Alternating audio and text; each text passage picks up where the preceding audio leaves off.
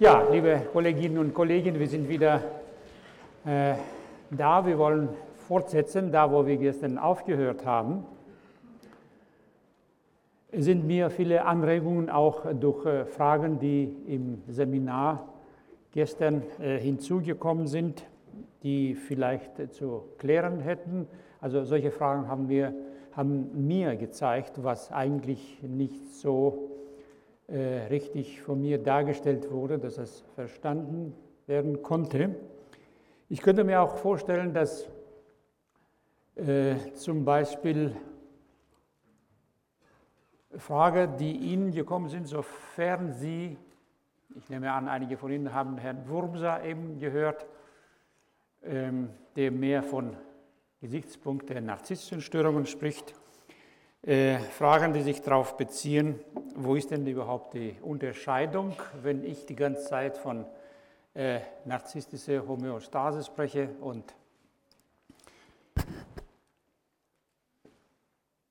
ist okay, ja.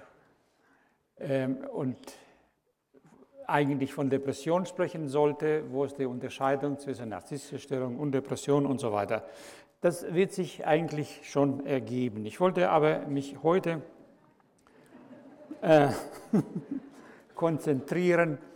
Äh, ich glaube schon, dass kein Widerspruch ist und äh, das hängt damit zusammen, dass ich eigentlich zunehmend gegen kategorialen Diagnosen, Einteilungen bin. Ich glaube übrigens, Herr Wurmser auch. Ähm, um das anschaulicher zu machen, was damit gemeint ist, kann ich Ihnen Folgendes sagen. Mein früherer psychiatrischer Chef sagte mir, was ist mit dir los, Menzos? Also früher konntest du äh, fantastisch präzise psychiatrische Diagnose stellen und jetzt, je mehr du dich mit Psychoanalyse beschäftigst, desto unschärfer wird alles und diffus. Äh, habe ich ihm gesagt, das ist das beste Kompliment, was sie mir machen konnten, denn das zeigt, dass ich beginne anders zu denken und äh, ich habe andere Kategorien und wenn man vom Psychodynamischen her äh, kommt, dann kann man keine so präzise Diagnose stellen.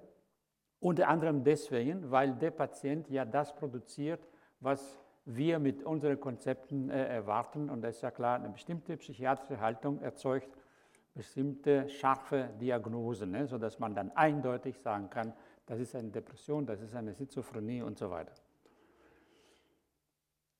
Äh, und trotzdem versuchen wir mal das idealtypisch spezifische für bestimmte Situationen herauszufinden. Deswegen würde ich mich heute mit dem Konflikt, mit dem bei Depressionen typischen Konflikt mich beschäftigen, obwohl es mir klar ist, und das ist der Grund, warum zu solchen Verschränkungen kommt, es gibt keine nosologische Auffassung, die äh, sagt, die Depression hat diesen Konflikt mit diesen Verarbeitungsmechanismen, ergibt äh, diese Symptomatik, äh, resultiert diese Symptomatik, die diesen bestimmten Verlauf äh, hatte und die in diese bestimmte Weise behandelt werden kann, sondern derselbe Konflikt, dieselbe Situation kann unterschiedlich äh, beantwortet werden, sodass es zu einer Verschreckung kommt. Es gibt also keine so große Spezifizität des Konfliktes.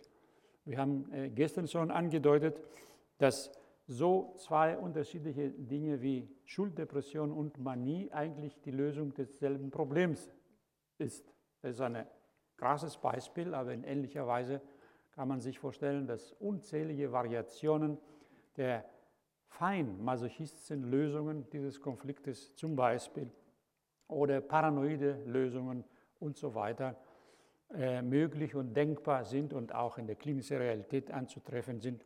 Von daher ist nicht alles in Deckung zu bringen. Man muss immer daran denken, dass eine Unspezifizität des Konfliktes da ist. Dasselbe Problem wird ne, je nach Situation und Erfahrung und Vergangenheit des Betreffenden anders gelöst. Aber wie gesagt, trotzdem versuche ich, äh, einen für die Depression relativ typischen Konflikt zu beschreiben. Das haben wir schon gestern eingedeutet. Es geht um äh, Autonomie und Abhängigkeit.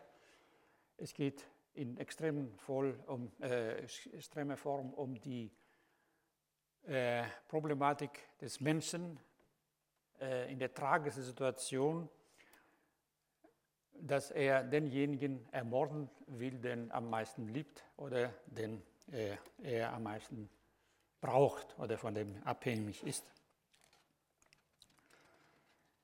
Also die Psychodynamik der Depression besteht häufig in ihrem zentralen Bereich äh, in einem gravierenden Konflikt.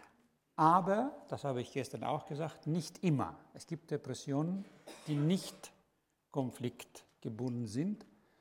Das ist für einen Psychoanalytiker ein bisschen ungewöhnlich. Man muss aber tatsächlich der klinischen Realität gerecht werden und sagen, es gibt solche Depressionen zum Beispiel nach schweren körperlichen Krankheiten, nach Erschöpfungen. Es gibt tatsächlich medikamentös induzierten Cortison-Depressionen zum Beispiel, Cortisonpsychosen, die sicher je nach Persönlichkeit des Betreffenden auch eine gewisse konfliktuöse äh, Thematik mit anklingen lassen, die aber in ihrem Hauptgenese tatsächlich nicht konfliktuös sind. Dennoch, der größte Teil der Depression hat mit Konflikt zu tun. Auf jeden Fall die Neurozendepression. In der Diskussion gestern im Seminar kam die Frage, was ist denn die Unterscheidung jetzt äh, äh zwischen Neurozen und Psychozendepression? Ich spreche von Depression im Allgemeinen, ohne äh, zu sagen, hier ist eine Psychose, hier ist eine Neurozendepression. Äh, auf diesem Gebiet kann uns unser Dreifuß-Tripus-Modell ein bisschen helfen. Äh, Sie haben alles in der Hand, brauche ich heute nicht alles zu zeigen, vielleicht nur zu der äh, Erinnerung.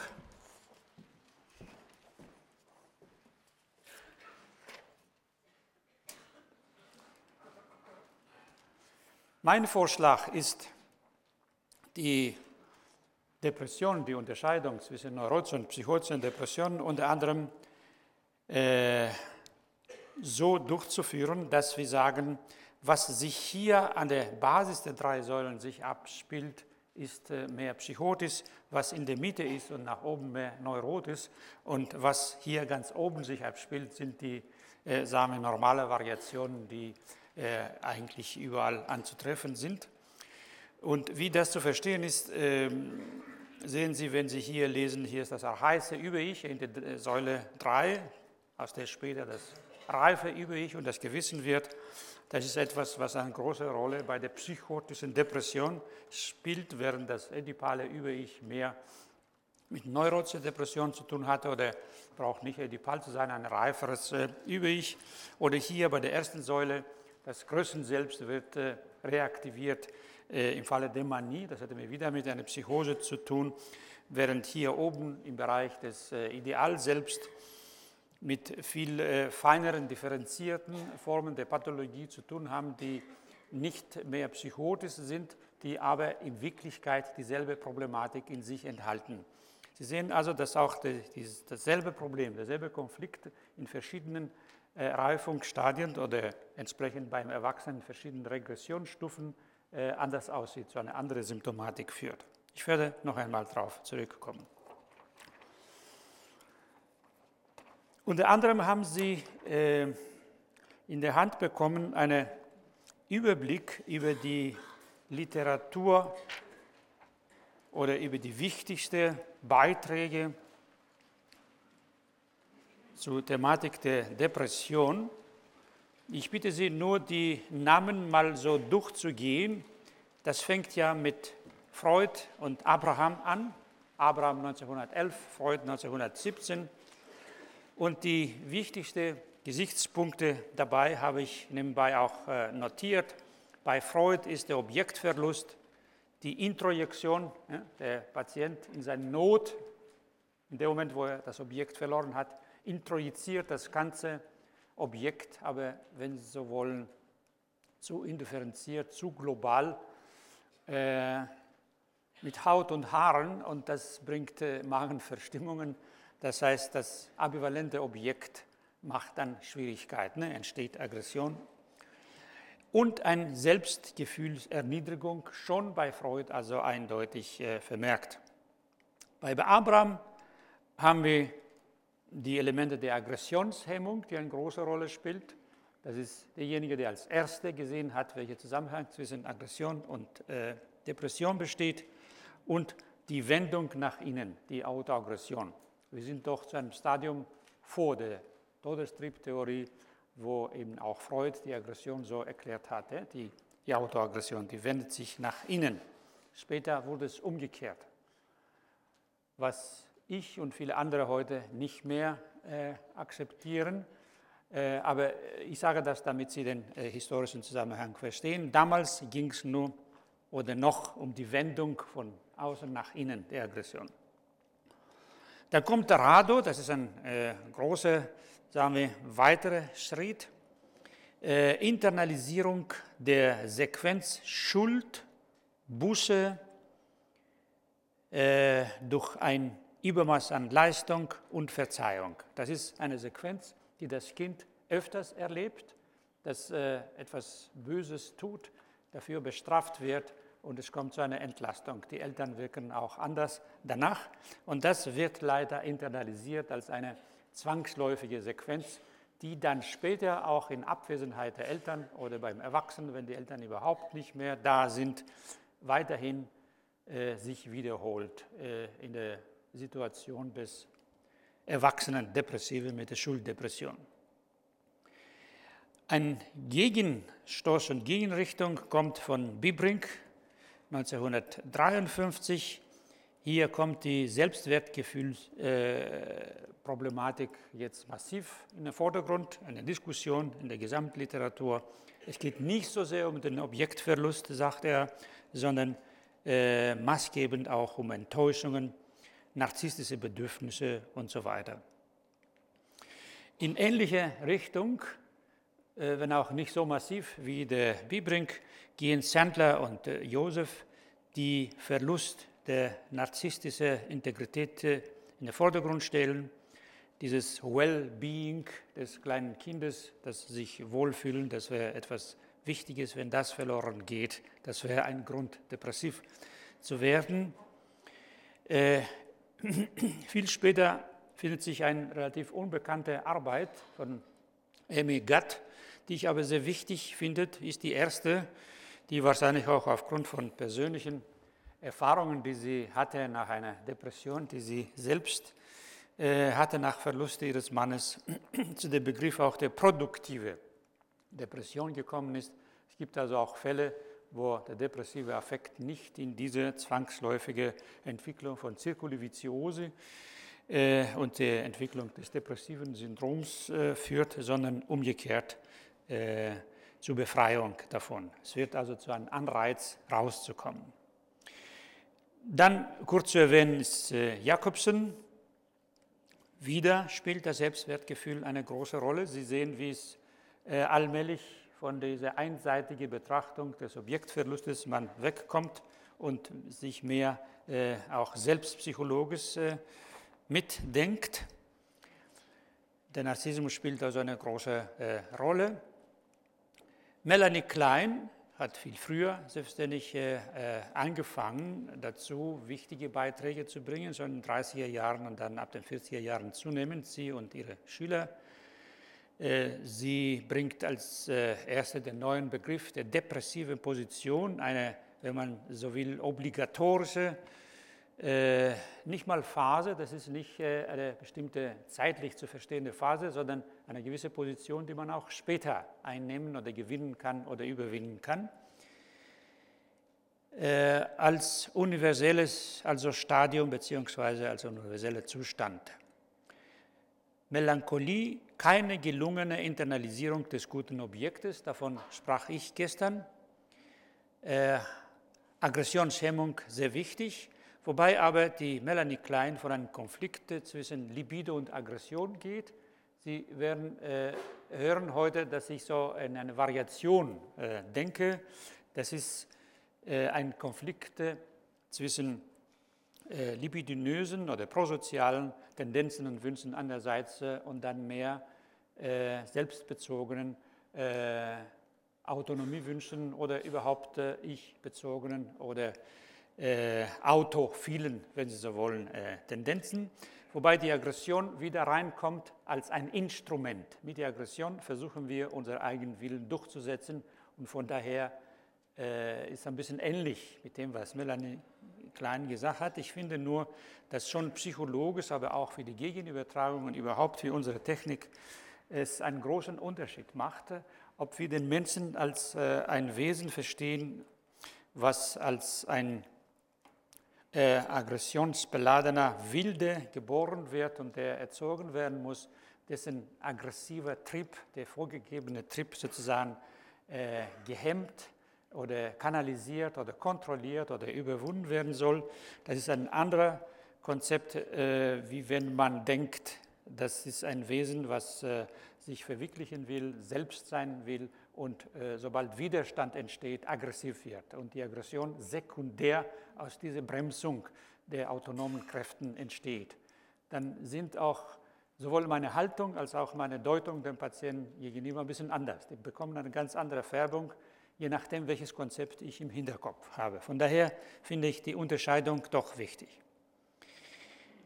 Später haben wir äh, mehr jetzt mit der großen Gegenoffensive, wenn Sie so wollen, auch äh, kognitiven und verhaltenstherapeutischen äh, Richtungen und Schulen. Beck, der primär auch nicht so weit entfernt von der Psychoanalyse lag, bringt aber jetzt die rein kognitive Sicht, diese Grundkonzepte des Melancholikers, des depressiven Patienten, seine pessimistische Weise müssen als solche Basic Concepts äh, bearbeitet werden, kognitiv. Der Patient muss umlernen, er muss äh, verstehen, warum er sie hat und sie eben äh, durch Alternativen äh, ersetzen. Ich habe gestern auch in der Diskussion ähm, eingedeutet, welche der Unterschied zu unserer oder meiner Auffassung ist. Ich gehe davon aus, dass diese Basic Concepts ich bin schlecht oder mich liebt man nicht und so weiter, äh, zunächst als defensive Muster zu verstehen sind. Das sind Vorwegnahmen des Schlimmsten, damit es nicht schlimmer wird. So wie ein Patient von mir sagte, äh, wenn ich ganz unter liege, wenn ich krieche, dann kann mir nichts passieren, denn weiter unten kann ich nicht fallen. Sobald ich höher komme, eine größere Erwartung haben, Optimistischer werden, habe ich immer große Enttäuschung erlebt. Also ich gehe davon aus, dass diese Basic Concepts ziemlich früh als äh, solche Schutz- und Abwehrmechanismen, die das Schlimmste vorwegnehmen, konzipiert werden, bekommen aber später eine solche Eigenständigkeit, dass vielleicht bei einem großen Teil der Patienten auch eine direkte kognitive Bearbeitung sinnvoll erscheint. Wenn die also nicht mehr aus einer äh, Psychodynamik heraus entstehen, defensiv, sondern äh, jetzt Gewohnheitshaltungen geworden sind, die tatsächlich verlernt werden können, unter Umständen. Äh, Seligmann hat das, den Begriff des, der erlernten Hilflosigkeit gebracht, aufgrund von Beobachtungen bei Tieren, die eben von einem, nach einer gewissen Anzahl von negativen Erfahrungen lernen, so zu reagieren, wenn sie das eher bevorzugen. Ne? Das wäre sehr ein masochistisches Verhalten, dass man immer wieder das sucht, was einem Schmerz hervorgerufen hat. Kochut bringt selbstverständlich eine äh, erneute äh, Welle äh, der selbstpsychologischen Betrachtung. Äh, das spielt wieder Selbstwertgefühl eine große Rolle. Benedetti äh, macht eine Unterscheidung zwischen Über-Ich-Depressionen, S-Depressionen und Ideal-Ich-Depressionen, die eigentlich sehr an meine drei Säulen erinnern. Wenn Sie ganz genau hingucken, das wären also die Über-Ich-Depressionen, hätten etwas mit der dritten Säule zu tun äh, und die S-Depression mit der zweiten Säule, äh, das geht um Bindung und Libidinöse mehr und die Ideal-Ich-Depression hat mehr mit der ersten Säule äh, zu tun. Man sieht das auf ganz verschiedenen Wegen mal auf derselbe kommt, wenn etwas drinsteckt, was wahrscheinlich stimmt oder der Realität entspricht. Das ist, was mich tröstet. Äh, Tellenbach von rein psychiatrischer Gesichtspunkt hat aber sehr treffend den Typus Melancholicus geschrieben, der bezeichnenderweise nicht ein Mensch ist, der ständig depressiv ist. Er ist also kein depressiver Psychopath in den damaligen Heidelberger äh, Nomenklatur, sondern jemand, der zwanghaft darum bemüht ist, allen äh, es gut zu machen und er sich quält, um eine Berechtigung im Leben zu finden. So würde ich das heute schildern. Ich bringe nicht hier rein, weil von der psychiatrischen Autorin ist derjenige, der ohne jede psychoanalytische äh, Hintergedanken zu haben, etwas beschrieben hat, das für uns sehr wichtig ist. Das ist nämlich der Mensch, oft auf jeden Fall der Mensch zwischen den sogenannten freien Intervallen. Ne? Es gibt in Wirklichkeit keine freien Intervalle. Der Patient ist dazwischen ein, oft ein gequälter Mensch. Und dann gibt es, äh, Hell hat äh, kürzlich ein Buch äh, äh, geschrieben, in dem er versucht, Depression als biosozialen Schutzmechanismus darzustellen. Und viele andere jetzt moderne Autoren, die sicher viel Interessantes und Wichtiges gesagt haben, die ich hier nur so genannt habe, unter anderem auch André Grün mit dem Begriff der tote Mutter und so weiter. Also das, äh, damit haben wir unsere Pflicht auch erfüllt, mal ein bisschen Literatur zu bringen und anzudeuten, dass alles, was ich hier bringe, nicht äh, meine Weisheiten sind, sondern eine versuchte Integration von früheren äh, Konzepten. Und jetzt hoffe ich, dass wir endlich auf das Thema kommen, also das wäre der Konflikt. Und am besten, wir tun es äh, anhand eines Beispieles, damit wir äh, ein bisschen konkreter mal verstehen, was soll denn dieser Konflikt sein. Also dieser Patient, um den es geht, ist äh, oder war damals 41 Jahre alt, war über zehn Jahre in verschiedenen psychiatrischen Behandlungen, also ein schwerer Fall, manisch-depressiv. Er hat seine langen depressiven Phasen zu Hause, halb medikamentös, halb ohne Medikamente verbracht. Die schweren manischen Phasen aber immer in der Klinik. Und er gehörte auch zu diesen äh, Klassenfällen, wo die Chronobiologie ihre Triumphe feiert. Also die Manieren waren immer im Herbst. Äh, also ganz anders als auch äh, der normale Nicht-Fachmann denkt, äh, dass man im Herbst traurig wird und depressiv.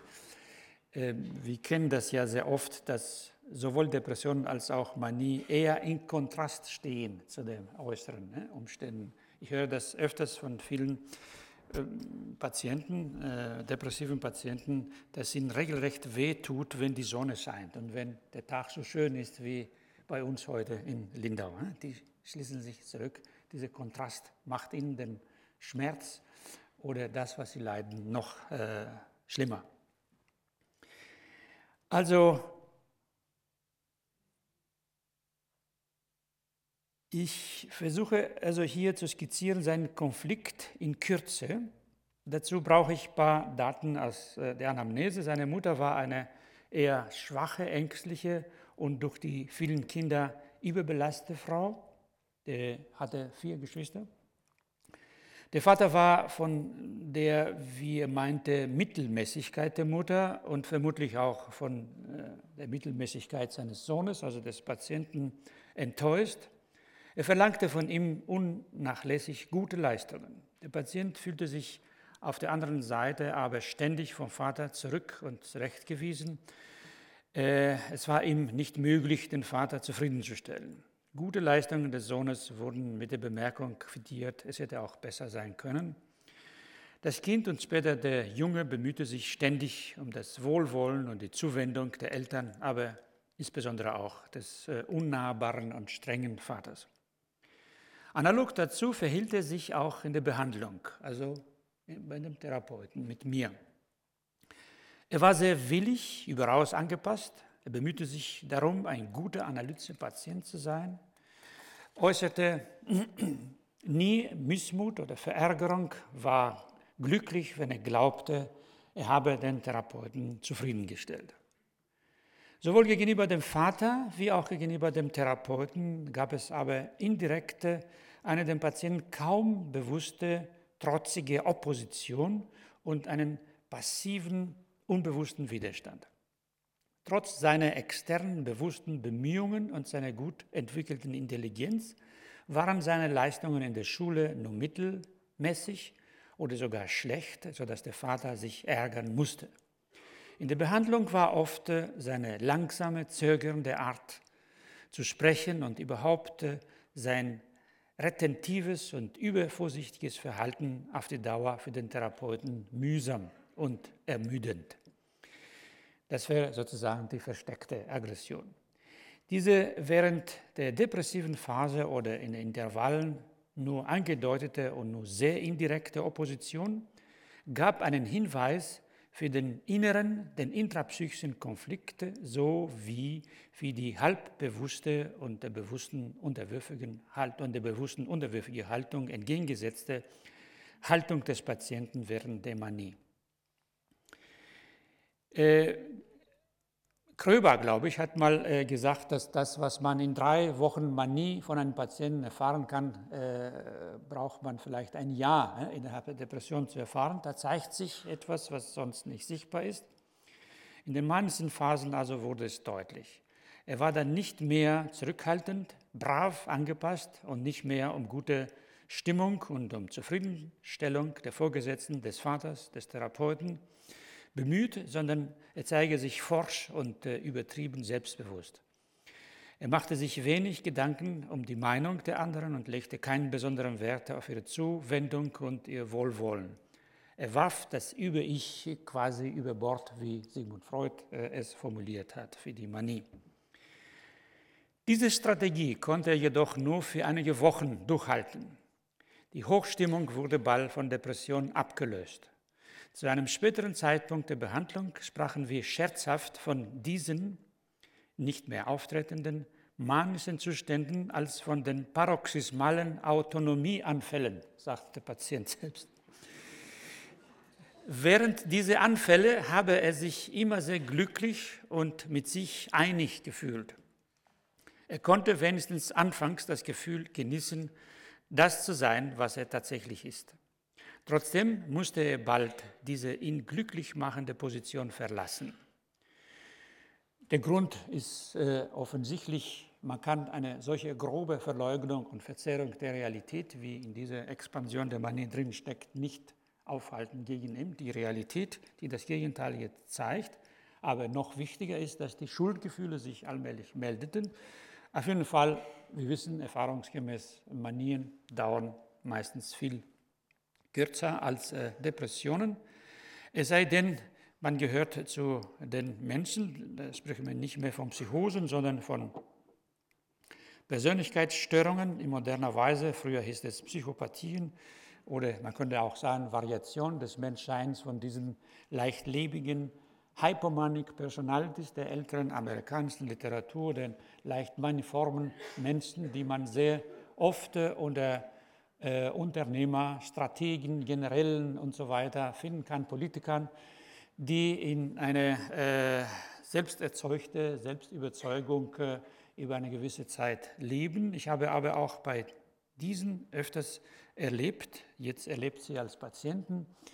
Das ist meistens ein typisches Alter, 50 äh, bis 60 würde ich sagen, wo beim Eintreten des ersten Nachlasses der biologische Vitalität, gelegentliche Misserfolge im sozialen Feld äh, oft zu einem Zusammenbruch kommt. Das sind also typische narzisstische, depressiv gefärbte Narzissenkrisen bei erfolgreichen, äh, meistens Männern äh, in diesem Alter, die ich gelegentlich auch äh, in Behandlung gesehen habe. Das ist auch der einzige Punkt, wo man solche Menschen äh, als Psychotherapeut äh, beruflich jetzt sehen kann oder in Kontakt mit ihnen kommen kann, denn sonst, wie ja Cremerius sehr gut gezeigt hat, die gehen äh, nicht zum Psychotherapeuten, die belächeln eher äh, diese armen Menschen, die eben es nötig haben, auf der Couch zu gehen. Dazu gibt es auch eine kleine Anekdote, wie Reagan, als er mal mit einem Psychoanalytiker zusammen war und seinen Couch gesehen hat. Aber er hat gesagt, eines brauche ich in meinem Leben nicht, dieses. Und er hat die Couch gezeigt. Also das ist eine bestimmte Haltung. Und trotzdem gibt es aber solche Krisen, wo die Betreffenden dann doch gezwungen werden, Hilfe zu suchen. Das wäre eine Abschweifung. Äh, ich weiß nicht, ob Sie sich hoffen, dass bei mehreren das passiert.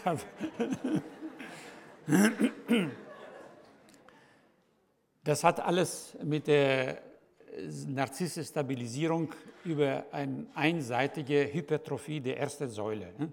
Ich sage mal so, nicht umsonst sind die Säule drei, dann sitzt man oder steht man am besten. Es gibt aber Menschen, die aus vielen Gründen, aufgrund von Erfahrungen, die sie gemacht haben, ein oder sogar zwei Säulen einfach ignorieren und die eine Säule hypertroph besetzen. Also jemand, der die erste Säule übertroph besetzt hat, das ist so ein Hypomanic Personality.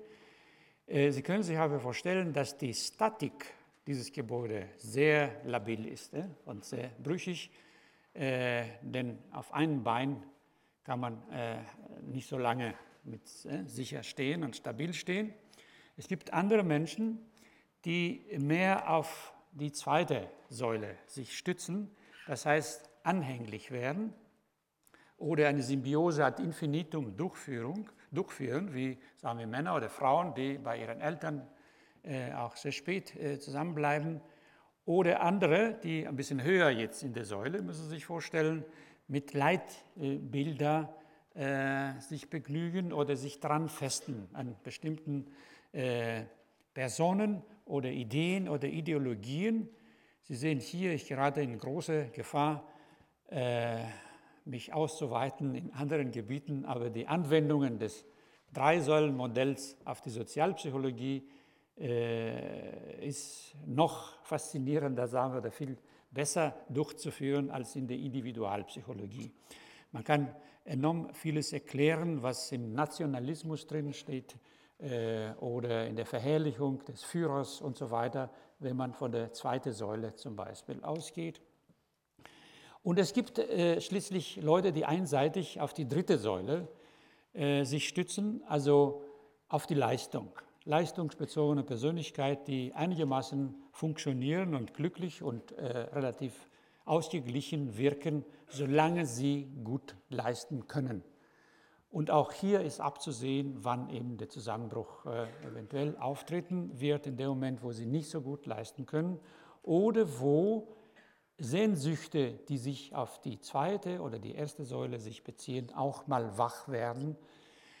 Ähm, ein klasses Beispiel ist dieser Patient, den ich auch veröffentlicht habe, den, den Fall eines sehr erfolgreichen äh, Mannes, der einen Direktorenstuhl nach dem anderen äh, eroberte und jedes Mal aber bei äh, der anlässlich dieser neue Beförderung stattfindende Feier eine Depression bekam. Und das letzte Mal, als er General oder Übergenerale Direktor geworden ist, hat einen schwersten Suizidversuch gemacht. Er war total verblutet in derselben Nacht nach der Feier, also zwei oder drei Stunden nachdem es groß gefeiert wurde, äh, hat er diesen sehr schweren Suizidversuch äh, gemacht.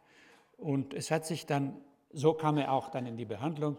Und es hat sich gezeigt, dass es darum ging, dass gerade diese große narzisstische Erfolge durch Leistung und Anerkennung für Leistung ihm klar gemacht wurden, wie arm dran war in Bezug, wenn Sie so wollen, auf die zweite Säule.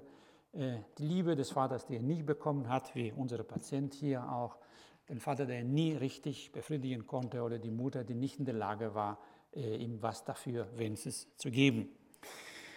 Jetzt zurück zu unseren äh, Patienten, der aber einen ähnlichen Konflikt eben hat.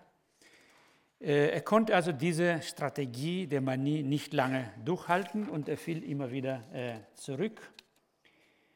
Und in der Zeit danach, das waren meistens die übrigen zehn oder elf Monate, er hat jedes Jahr seine Manie gehabt im Herbst, konnte er sich durch schleppen sozusagen durch viel Bemühungen. Das merkte man äh, richtig, wie in seiner Arbeit mit seinen äh, Vorgesetzten genauso umging wie mit äh, seinem äh, Vater.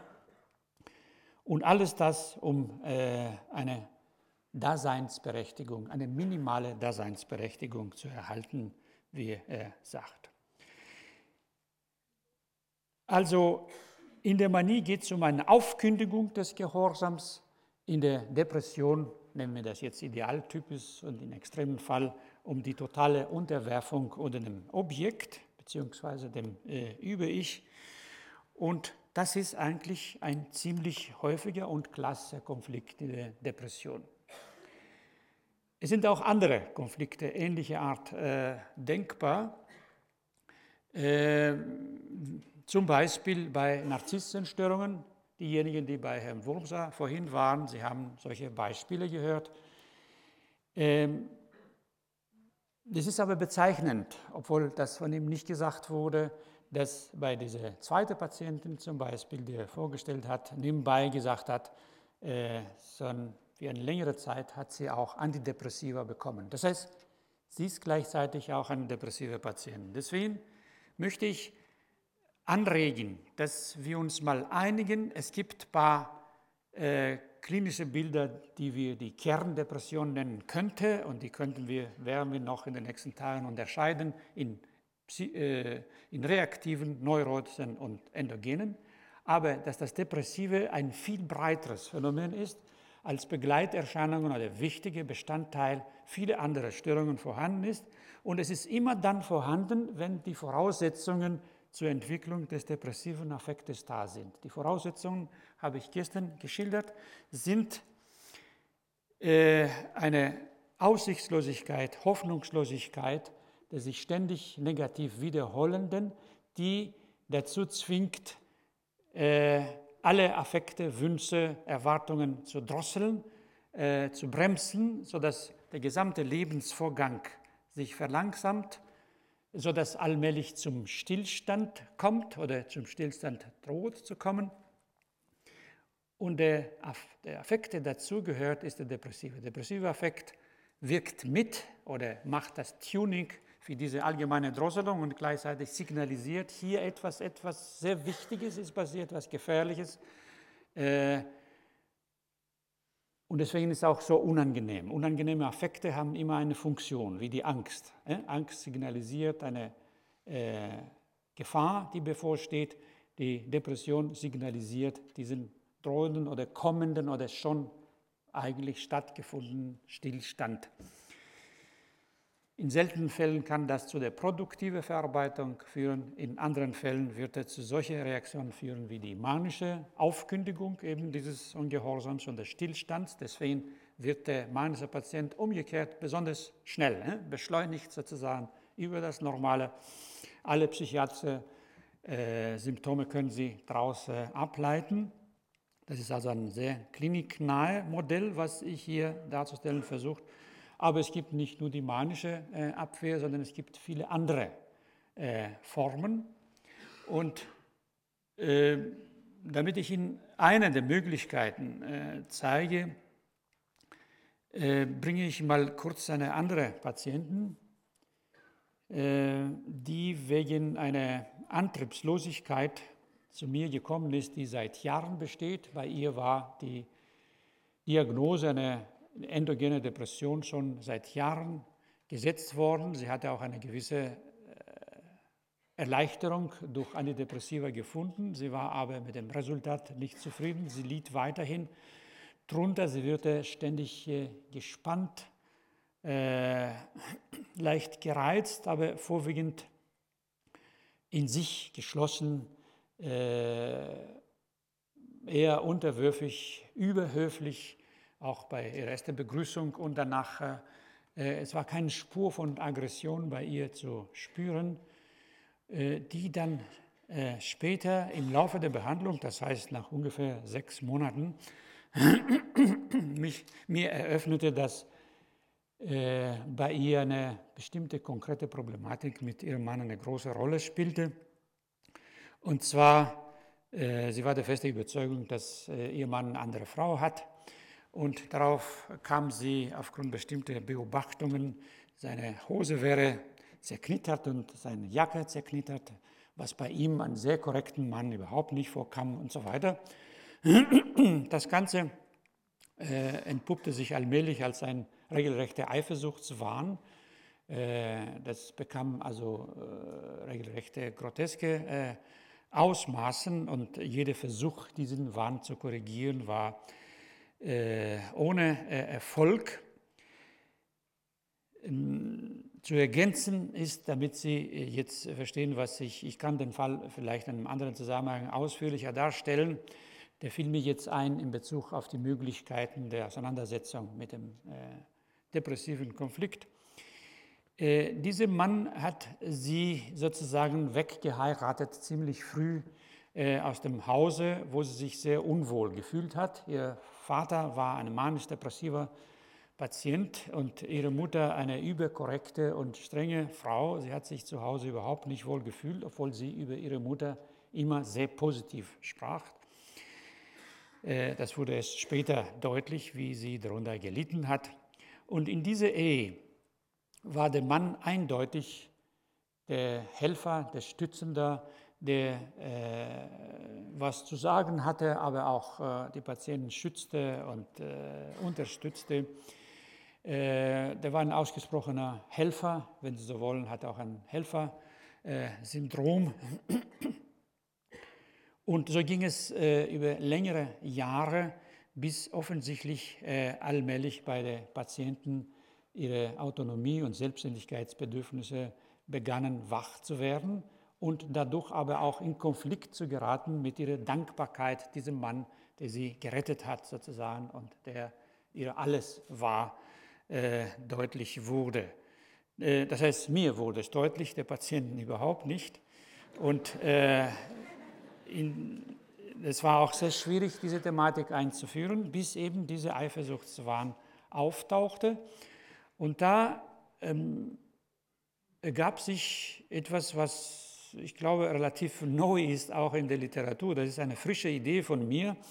Äh, wir wissen ja, dass der Eifersuchtswahn von Freud in einer bestimmten Weise, in einem bestimmten Fall oder Fälle äh, verstanden wurde. Das ist in Wirklichkeit eine Projektion. In Wirklichkeit will der Betreffende zum Beispiel die Frau selbst mit einem anderen Mann gehen oder einen Seitensprung machen aus der Ehe und projiziert diesen Wunsch an den Mann und deswegen entsteht der Eifersuchtswahn. Äh, ich glaube, dass das für bestimmte Fälle zustimmt. Man muss immer nur aufpassen, solche Modellvorstellungen, die für einen Fall zutreffen, als allgemeingültige Gesetze jetzt zu nehmen und versuchen aufzustüppeln auf anderen Patienten. Ich würde sagen, im Fall meiner Patienten stimmt es überhaupt nicht, konnte es auch nicht. Ich habe es öfters so mir überlegt, ob ich das so äh, anwenden konnte. Äh, oder, wenn Sie so wollen, es stimmt in einer ganz anderen Form. Also, äh, ich habe eines Tages der Patientin gesagt, ich glaube, äh, ich weiß nicht, ob, Sie, ob das alles, was Sie mir sagen, stimmt oder nicht.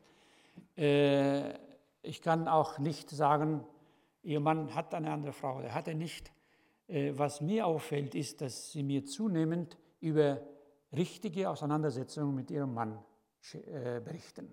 Sie hatte jetzt richtigen Streit und Krach mit ihrem Mann, hat sie gelegentlich auch ihm Bescheid gesagt, mit Auflösung der Ehe gedroht wenn auch unter Weinen, weil sie würde ja mehr leiden als er.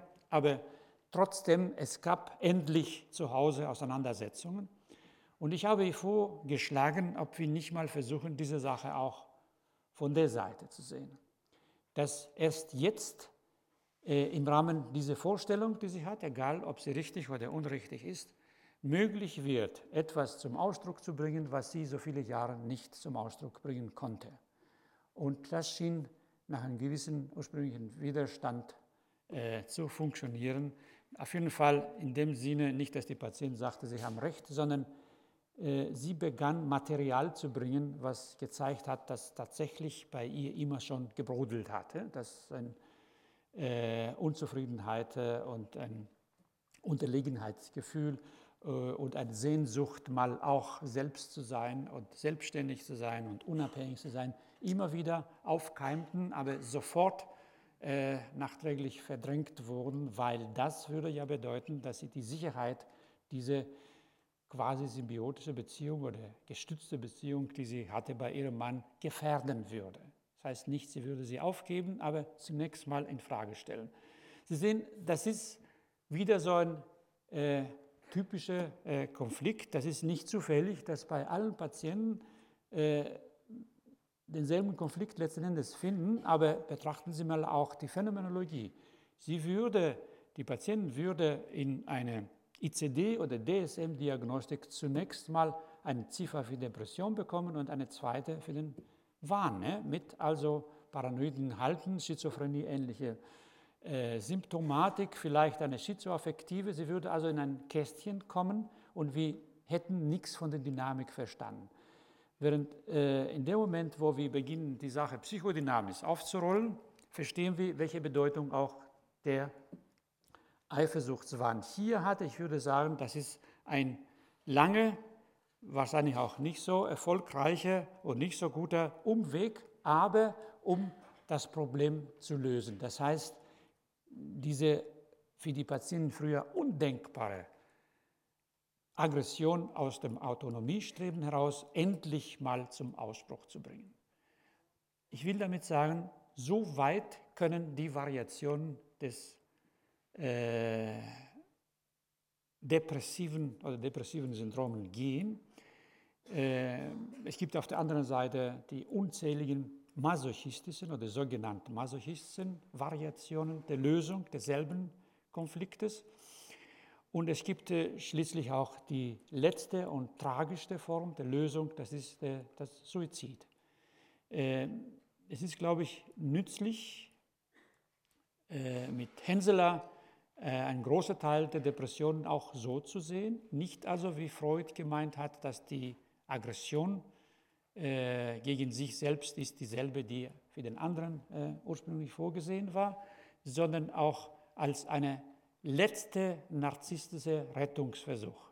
Man scheidet aus dem Leben, um das selbst zu retten. Das ist sicher eine äh, absurde, tragische Lösung, aber es ist so zu verstehen. Dafür spricht die Tatsache, dass äh, viele Patienten, die sich ein Mittel zum Ausscheiden aus dem Leben sichern, ja, es gibt Patienten, die sagen, mir kann nichts passieren. Ich habe meine Tabletten gesammelt oder mein Revolver ist immer da. Äh, ich habe es öfters erlebt, dass Patienten nachträglich, nachdem sie gerettet wurden, erzählt hatten, nachdem sie die Entscheidung getroffen haben, sie fühlten sich sehr wohl. Sie waren in einer narzisstische höhere Lage. Sie waren befreit, sagen wir, von dem Konflikt.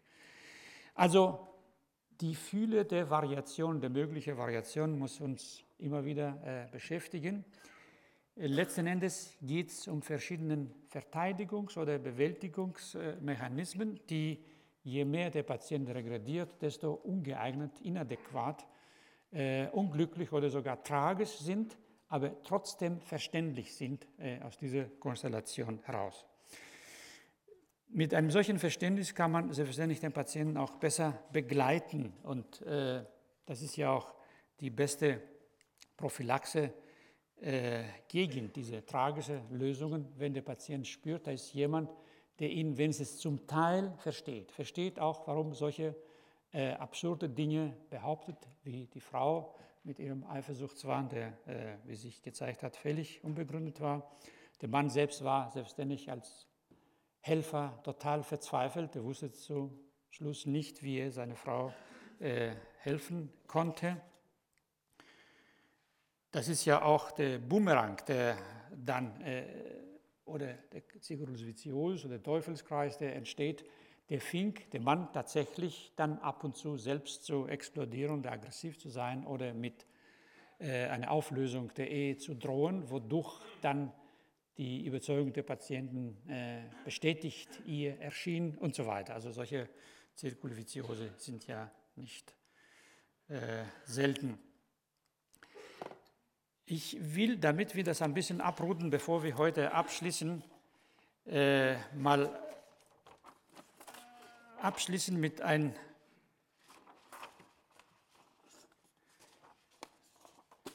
Folie, die zeigt den Unterschied der Konfliktsituation bei der Depression, bei den psychotischen Depressionen wenigstens äh, im Vergleich zu den Schizophrenien.